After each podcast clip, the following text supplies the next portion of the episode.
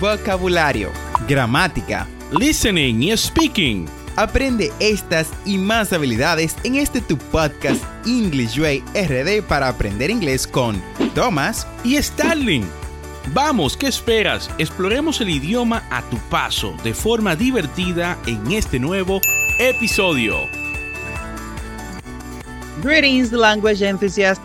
Welcome to another episode of English Way RD.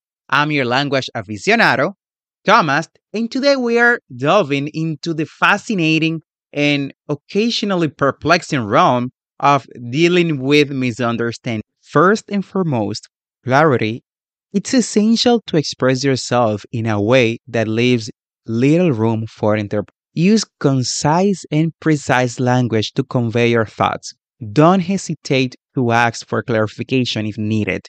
I have seen a lot of misunderstanding because someone across the table understood something totally different and was afraid of asking. Remember, it's better to ask for confirmation than to assume understanding.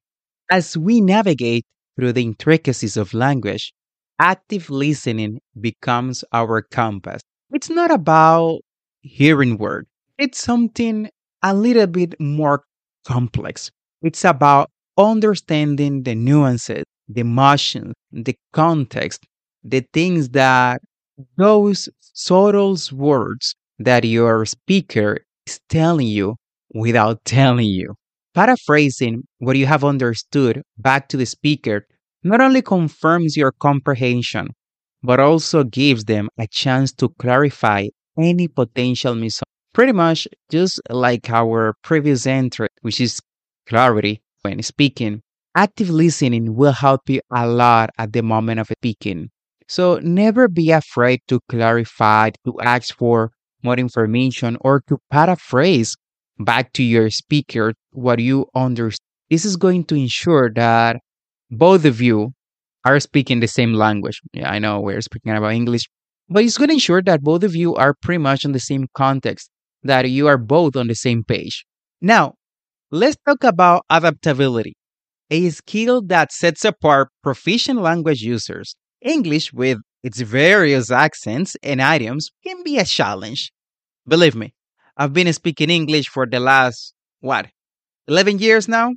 And embracing diversity of the language and be willing to adjust your communication style is key. Remember, flexibility is the key to successful cross cultural communication. Be open minded and willing to adapt your communication style to accommodate the perspective. Embrace the beauty of learning from each other experiences. Um, in my journey of speaking and learning English, I have encountered a lot of people from all across the world. I have talked to people in the in the States, of course, Canada, Russia, England. You think about it, and most likely I have talked to that person or I have got some type of uh, approach with that culture. So it is very important that you are flexible at the moment of speaking, at the moment of active listening to these people, so you can definitely understand their nuances and what's behind the meaning of their words. That's going to also help you to improve a lot and enhance your own speaking. Let's set sail toward the island of non-verbal communication.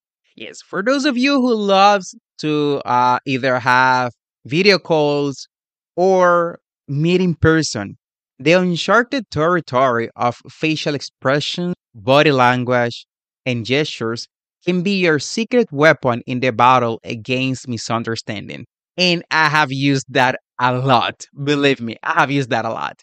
Um, whenever I'm at work and I have challenging people, people that is hard to understand, something that I do very frequent is to pay attention to the to your facial expressions, um, their body language, all the gestures, pretty much the non-verbal communication cues that will help me to understand what that person is trying to say, the message that the person is trying to convey to me. So let these cues be the colorful flags that signal your intention. You can pretty much do that yourself. Whenever you're speaking, you can um, be very colorful on your gestures so the person that you're talking to, your listener, can better understand. And even, believe me, believe me, even in the stormiest seas of conversation, they will understand. Patience, our trusty anchor in this linguistic journey, is more than just a virtue. It's a superpower. Take a moment before responding to ensure you fully comprehend the message. Cultivate the habit of responding, not reacting. I have seen this a lot on my uh, career. Uh, I have seen it on my jobs and the different jobs that I have had. I have seen it also while I was teaching English. A lot of people, they do not listen. They do not comprehend or understand what you're saying. They are reacting. And if you're, uh, if, if English is not your native language, or well, for, for instance, if you have any other language as your mother language, as your mother tongue, it's very important that you listen and pay close attention and take your moment to respond. Because whenever you are just reacting rather than responding, what you are doing is just creating a misunderstanding. So, patience is the bridge that connects understanding and resolution. Do not forget that. Additionally, don't be afraid to use technology to your advantage. I mean, feel free to use translation apps or language learning platforms to bridge gaps in communication. However, always remember to double check transfer accuracy. This is just a tool. It is not the base for you to speak the language. Lastly, but certainly not least, we encourage you to build a supportive language community. Surround yourself with fellows that will understand your your hardship. Fellow English learners and speakers who understand the challenges you face. Sharing experiences and learning from one another can be incredibly beneficial, especially in overcoming misunderstanding. So don't hesitate to go and find that partner that you can practice with. Well, that wraps up our episode of today of dealing with misunderstanding. Remember, effective communication is a journey, and it is okay to stumble along the way. What matters most is your commitment to improvement. And last but not least, language learning is a journey of growth, and every misunderstanding is an opportunity to refine your skill. Gracias por unirte a nosotros en este episodio especial. No olvides suscribirte a este podcast para aprender inglés en tu reproductor de podcast favorito como Spotify, Apple Podcasts, Google Podcasts o cualquier otra aplicación de podcast y así vas a obtener actualizaciones semanales de nuestros nuevos episodios. Recuerda visitar las notas del episodio en englishwayrd.com.